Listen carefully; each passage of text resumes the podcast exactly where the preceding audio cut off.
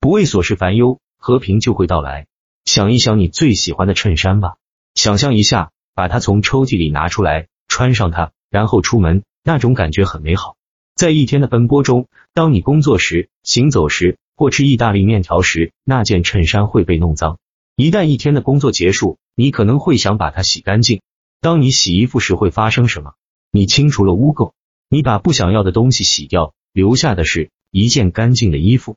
你把不需要的东西拿走，留下需要的东西，一件干净的衣服。请注意，你并没有从其他地方把干净带来，或者把干净放到你的衣服里面。你只是让它重回干净。这个想法同样适用于寻找你的内在和平。你不会创造和平，也不会把它安装在自己体内。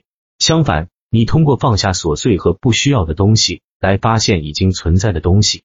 所以，当你不再关注生活中不重要的事情时，内心的和平就会降临。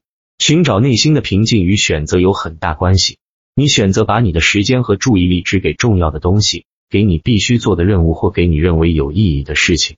其他一切压力、想法、焦虑、期望都只是噪音。但你如何放下所有你不需要的东西？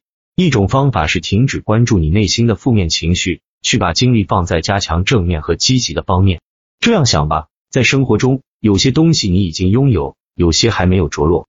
专注于有的东西，比为没有的东西烦恼要好得多。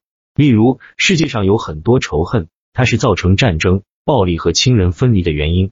但我们不能简单的摆脱仇恨，那会留下一个真空。而在自然界中，真空总是被一些东西所填补，所以我们需要积极的选择爱来代替。